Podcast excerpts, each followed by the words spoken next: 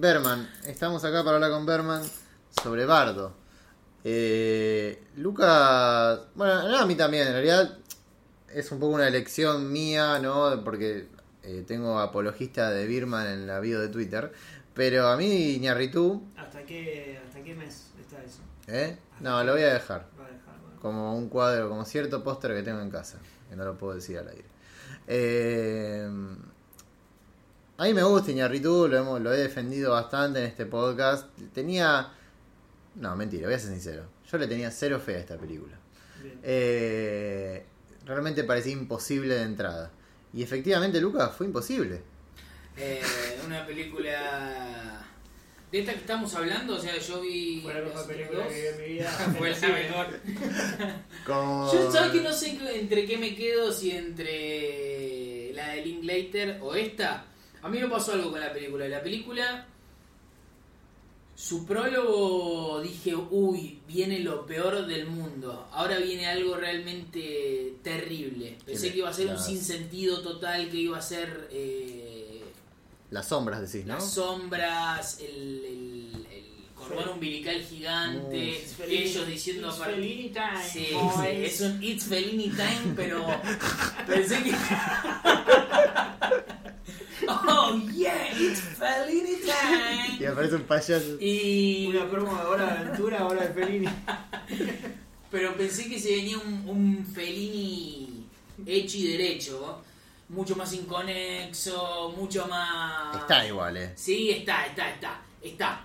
Pero a mí lo- la parte de la película, eh, adulto, personajes eh, filosofando, personajes hablando sobre su vida y qué sé yo, si bien por supuesto no es el tipo de cine que me gusta, eh, no, no, no que me gusta, pero que prefiero, es algo que lo puedo disfrutar. O a, a- mí, por, por más que algo sea discursivo o algo sea eh, obvio, si es interesante, lo puedo llegar a disfrutar. Y hay un par de pasajes de la película que me resultan por lo menos interesantes sobre lo que está diciendo un personaje, por más que esté diciendo lo obvio o esté filosofando en voz alta.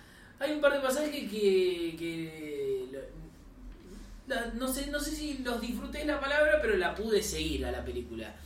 Pero nada, la película est- está hecha por alguien que se ama profundamente, por alguien que efectivamente puede llegar a tener los mismos problemas que uno y puede tener alguna que otra otra respuesta para eso, pero bueno, sus formas son totalmente ampulosas, raras. El, el video de él con el péndulo y Berman es, es la película, es su cine y bueno, no es, no, no es mi predilecto. Evidentemente Iñárritu no, no es mi director favorito.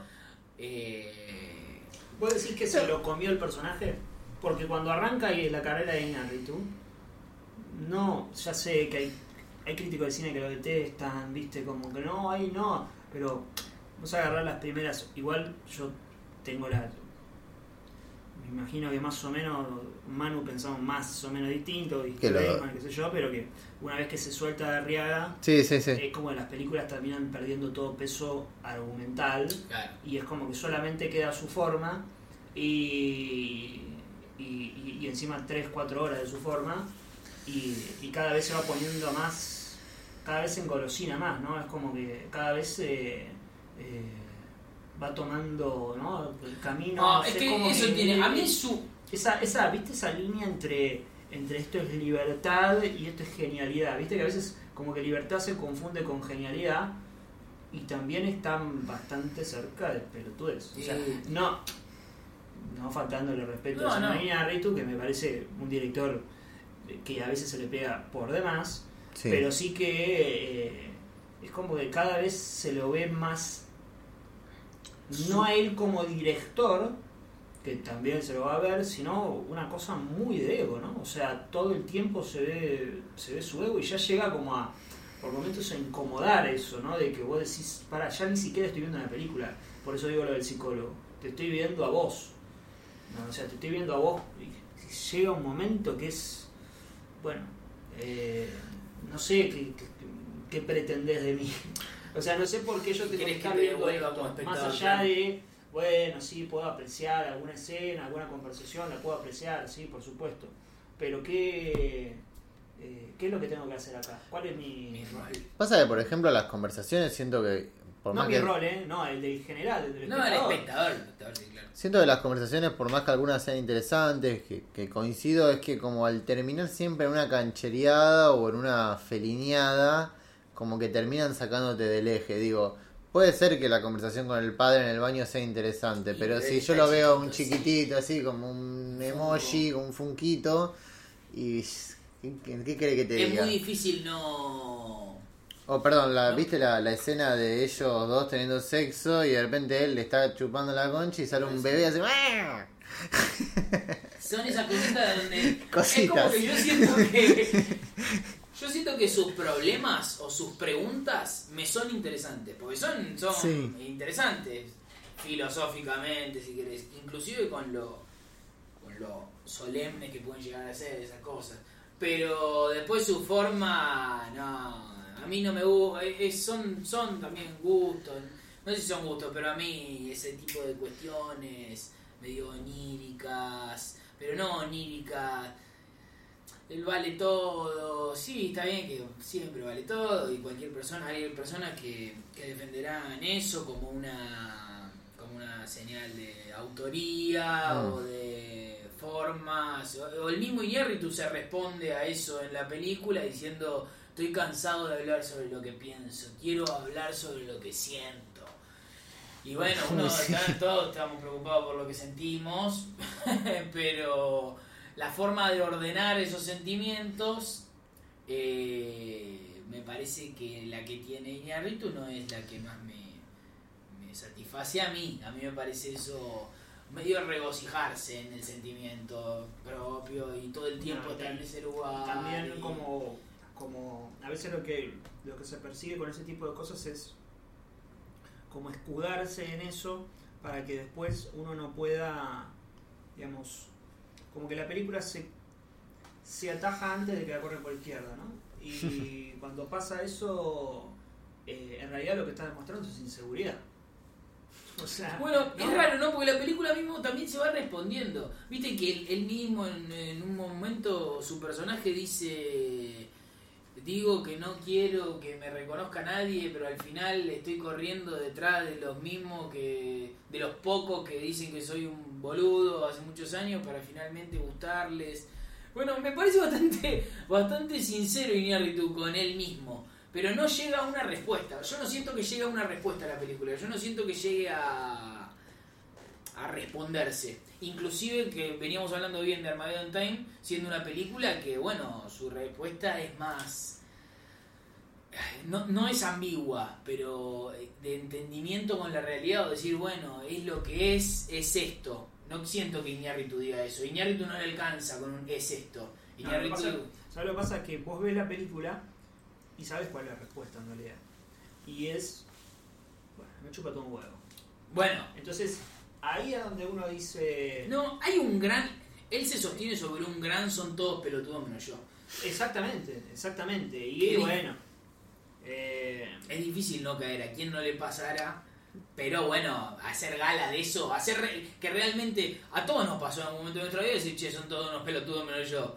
Pero quedarse en ese lugar es medio cómodo, decir, Es lo que estoy a- diciendo, hablar es- sobre ese lugar. eh, esa- eh, te- digamos, es como justificarte, digo, es dar un montón de vueltas para terminar justificándote. Es como, Claro.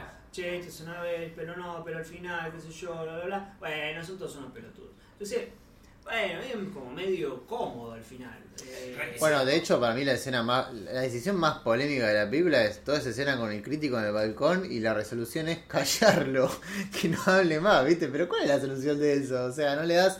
No le terminás dando voz. aparte se va al que te está- se va a bailar. después. Sí, sí, sí. gigante bailando. No hay nada. Lo puse en Twitter el otro día. Odio todos los usos de Let's Dance en las películas. Sí, sí. Están siempre de más, son insoportables, qué sé yo. Y acá no solo eso, sino que me solemnizaron a Let's Dance. Inclusive es otra versión, ¿no? No, no, es la, es la vers- es, es Let's Dance, eh, tipo, no sé cómo se dice, pero es como sacándole toda la fuente de sonido que no sea la voz. Ah. O sea, es solo Bowie cantando. O sea, si vos escuchás la canción solo con la voz. tipo capera. Claro, es a capela, pero ni siquiera porque no se escucha ni... ni- sí, como No que, ni tiene si- melodía, como que no tiene melodía. Eh, y el tipo haciendo... No, Ahora, no. la capela no tiene melodía. Claro, no, tenés razón. Eh, no, pero viste que a veces en la capela como que el cantón también hace como un poco la melodía sonora. de pam, pam. Claro, bueno, eso ni siquiera. Eh, Eh, Baraglia bien podría haber hecho de Iñárritu. Eh, es gracioso porque la película, viste, como que habla todo el tiempo de México y demás. Es tanto así que la mexicanizaron a Grisela Siciliani, viste, que está ahí. ¿no? Eh, como que está desarmado completamente. Cuando va el, cuando va el programa de tele. Al principio. Sí, sí, sí, ese fondo todo gigante. Te digo que mm, a mí lo que me dio un poco de bronca de la película, no, a mí la película no me molestó ni nada, después uno puede tener sus diferencias, pero no, no, a mí no me, qué sé yo, es que me ofendió la película ni nada, pero sí me molestó que, que a mí me gustaría poder bancarlo a Iñárritu como, digamos, que- que- que tenga no digo que vuelva a hacer lo que hizo, él estará en otra etapa y está bien, Y no vuelve más. no, claro, pero que pueda hacer una película, porque obviamente que él es un director con mucho talento, eso no lo... Pero sin embargo, él es, como se está en Bardo, es atacado mucho por la crítica, y uno ve que él, digamos, puede hacer una película, como ya hizo, donde, digamos, pueda mostrar su talento, pero al mismo tiempo mantenerlo, no te digo comprimido, pero no estar, digamos, no ser mastur- masturbatorio. No, que ponga su talento en pos de algo, para contar algo. Acá, eh, sí, bueno, él dice eso, ¿viste? Eso de quiero contar lo que siento. Eh, o mi historia con México. Digo, toda la película trata sobre la historia y su la relación con que- México, Bueno, de ¿no? Cortés. No, bueno, entonces aparte, yo sé que la Aparte, película... está en un museo y empiezan a los tiros y cuenta la batalla. Uh, eso es al principio. Al principio. Sí, sí. No, viste, yo sé que la película es como una película de sketch, que es lo más Fellini que hay, ¿no? Las películas de sketch. Y, y siento que lo- mi problema con Fellini también y con este tipo de películas es que cuando no funciona ningún sketch te estás comiendo un- no solo una cosa que no tiene, que es todo como muy inconexo, sino te estás, te estás matando viéndolo. Como no lo aguantás más Encima siempre dura más de dos horas. y seguro. siempre dura más de dos horas, olvídate. Entonces, acá me parece que hay toda una secuencia que puedes decir, bueno, la fie- le estamos criticando muchas cosas, ¿viste? La parte de la fiesta, ¿no? Que el Funko, que bueno, que les dance y demás. Pero dentro de todo es una parte movida. No, esa hay, mo- hay movimiento. sí, sí. Están los, ¿viste? Cuando vienen los amigos y empiezan a hablar de, de él y de su infancia y qué sé yo. Ahora, por ese tipo de secuencias, que serán unos 20, 25 minutos, media hora inclusive, después tenés 30 minutos del chabón caminando, que primero va a esa iglesia y se empiezan a caer muertas todas las personas y la ciudad se empieza a quedar vacía y se queda todo oscuro y él camina por una playa oscura y de repente hay una estatua como rota y se empieza a escuchar la voz de un español, va, está Cortés hablando ahí muerto. No, eso, por eso te digo, esas son las. Ahí le suelto la mano fuertemente. Ahí digo, no, no, esto es un vergazo total. Esas son la parte donde digo, esto. Pero qué sé yo, él hablando con el hijo en el desayuno sobre Sí, está bueno. México para cada uno. Qué sé yo, ahí esas cosas están buenas. Pero. Pero, digo, es, es raro porque, si bien es cierto que creo que Iñárritu se está yendo cada vez más para ese lado, me llama la atención que la película inmediatamente anterior, y esto vos lo- creo que lo mencionaste por WhatsApp, era The Revenant. No que en Revenant, al menos hay una... Yo sé que The Revenant la vi una sola vez y hace muchos años, pero me acuerdo que tiene toda esa cuestión paisajista y... No, y- pero había una historia. Yo recuerdo lo mismo, la vi en su momento en el cine y recuerdo que era una historia con trama, medio, con paisaje, que mucha naturaleza y qué sé yo, pero a fin de cuentas era una película. Estaba DiCaprio peleando con un oso. Claro, pero viste que en la película DiCaprio como que mira, tiene muchas secuencias oníricas con la esposa muerta. Sí. Y hay mucho de eso, que eso es como esta parte de Bardo. Pero como vos decís, hay una escena hecha y derecha de DiCaprio peleando con un oso y después cagándose a tiro con un montón de conquistadores, Sí. bueno, no sé qué son. Pero digo, había todavía ahí algo que incluso más allá de ser, no ser lo mismo que en el resto de, de su- de sus primeras películas, había todavía algo, una trama que uno se podía agarrar y alguna acción que uno decir, bueno, al menos estoy viendo esto. Eh, acá directamente es pasarse por completo a Eh, sí, a la cuestión como autobiográfica, onírica, qué sé yo. Digo, no me parece casual que dos de las películas que menos me agradaron en, en estos últimos años hayan sido de dos directores mexicanos queriendo volver a sus raíces y haciendo una película autobiográfica con toques oníricos. Porque Roma es más o menos lo mismo que Bardo, pero en blanco y negro. Y ponerle que no hay tanto escena de gente volando, pero era una película, como comentaste en su momento, donde había una señora embarazada, y de repente aparecía un. ¿Te acordás cómo se llamaba el. el bicharraco ese?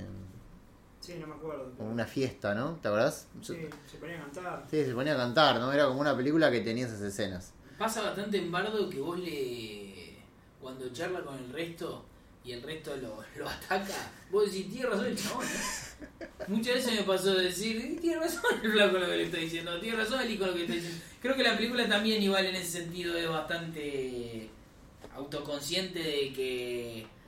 Para mí se pone enfrente argumentos que que son relativamente sólidos. O sea, cuando dentro de la película autobiográfica de Iñárritu lo critica a Iñárritu, eh, lo, lo critican con balas certeras. Sí, no sí. es que se puso a él diciéndole, no sé, lo- una escena de él volviendo a México y yendo a un local, a una un programa de televisión donde le dicen, te olvidaste de tus raíces, que es como algo abarcativo, es más... Todo el Más del que odia a México. Sí, sí, odia fuertemente. fuertemente. O sea, a él le encantaría la relación de Estados Unidos. Bueno, su, su gran son todos pelotudos menos yo y con México. Sí. Eh, pero. Es como esa foto que pasé el otro día en WhatsApp, que estaba ahí en el estreno de Pinocho.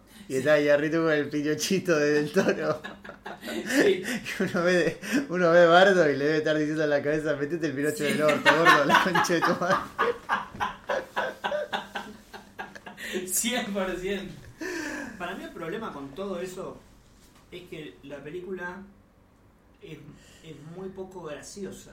No se propone Uh, ser graciosa. Ah, bueno, ni hablar yo cuando le digo una comedia. Es muy poco graciosa y cuando se lo propone le sale siempre mal. Eh, porque todo ese tema de la crítica y la televisión, todo eso, con un poco más de gracia, la, digamos, es mucho más.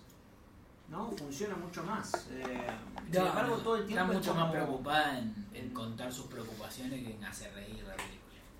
Él te va a decir, inclusive su personaje tiene una línea que es lo que pasa es que ellos no saben divertirse, como él parece que se asume como una persona que realmente, bueno, se divierte.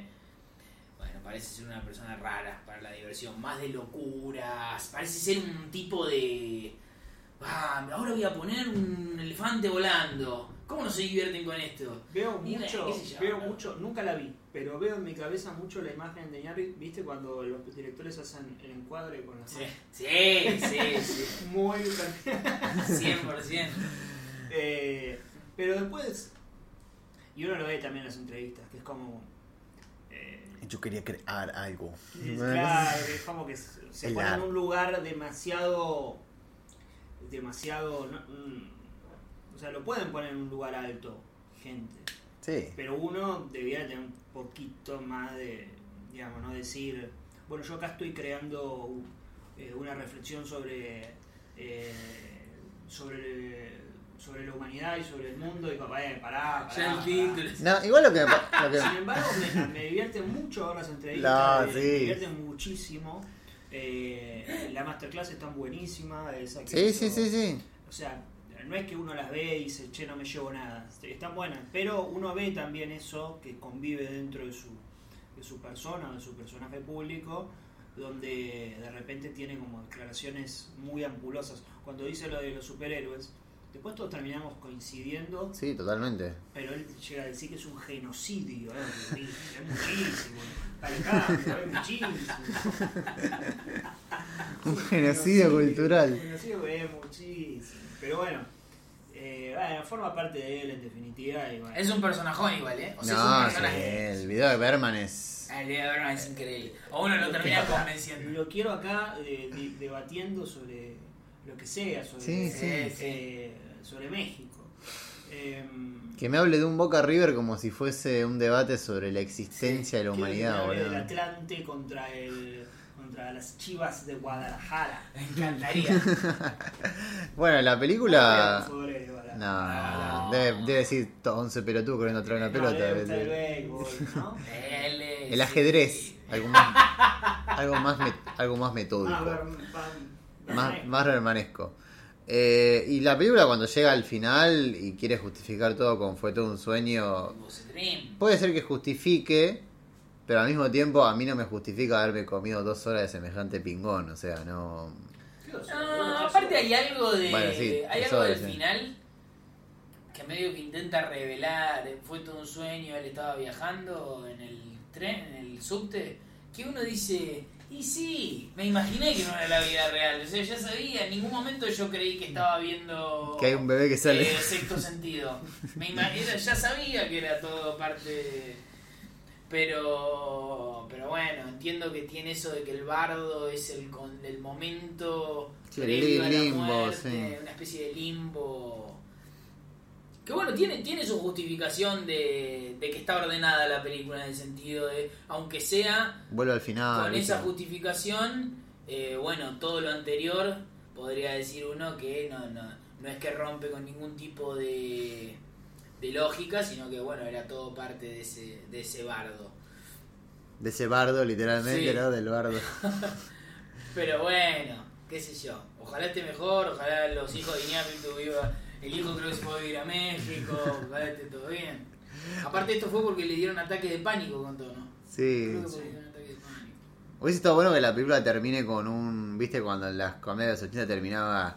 Y María se fue a vivir a Ah, México sí, sí, y se casó. Eh, Bueno, dicen que. Bueno, medio que lo dicen. Que la pelea entre Iñárritu y Arriaga. Es porque Arriaga tenía escrito Amores Perros, le iba a dirigir. Iñárritu la. la ¿Cómo se llama? La. ¿La leyó? No. Y dijo, no, la quiero dirigir yo, y bueno. Eh, y tanto en las, en las tres películas, si uno ve los créditos, figuraba como guionista Iñárritu con Arriaga. Y lo que dice Arriaga es, nunca le escribió. Nunca Claro. escribió nada. O sea, todos esto, esto me pasó a mí, esto me pasó a mí, esto me pasó a mí, sin que sean biográficas justamente. Sí. Eh, sin que sean como ampulosamente biográficas.